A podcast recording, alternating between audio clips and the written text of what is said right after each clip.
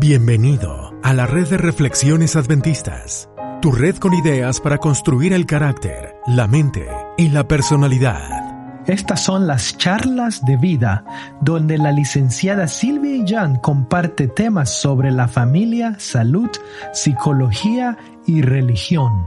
Las ideas compartidas aquí no son consejo profesional. Por cualquier molestia, consulte con su médico familiar. Hola, ¿qué tal amigos? Buenas tardes. Es un placer volverles a saludar en este su programa de charlas de vida. Nos da mucho gusto estar con ustedes una vez más. Esperamos que la audición anterior les haya gustado. Eh, hablamos sobre el más grande aprendizaje que es el amor. Hoy quiero um, compartir con ustedes un poema que es de mi autoría y que espero les agrade, que el mensaje sobre todo que lleva sea mm, de motivación y de deleite. El nombre del poema es Amistad.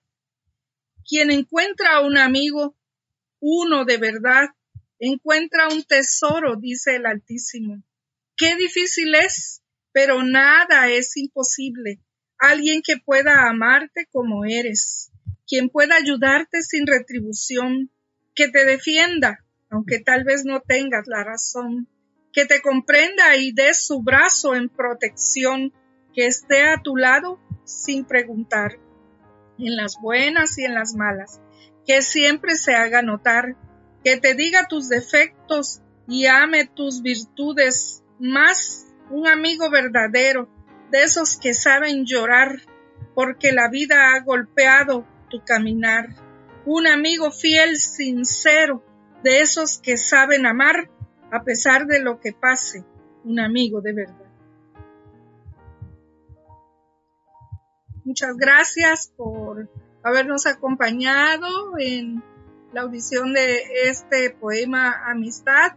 Me da mucho gusto saludarles y esperamos vernos en el próximo audio. Sean felices, por favor tengan confianza que Dios está con nosotros, su gloria está llenando el mundo y podemos vencer todo lo que se nos presente si tenemos fe, si creemos sus promesas y si tenemos una mente eh, con una confianza total de que cualquier cosa que pase está bajo el control de Dios, nada se escapa a su control, que podamos hacer su voluntad.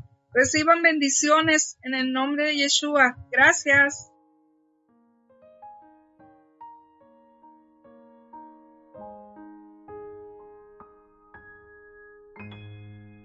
Recuerda conectar con nosotros. Búscanos en Facebook, Instagram, en Twitter como Adventist Reflections Network. Comparte el episodio.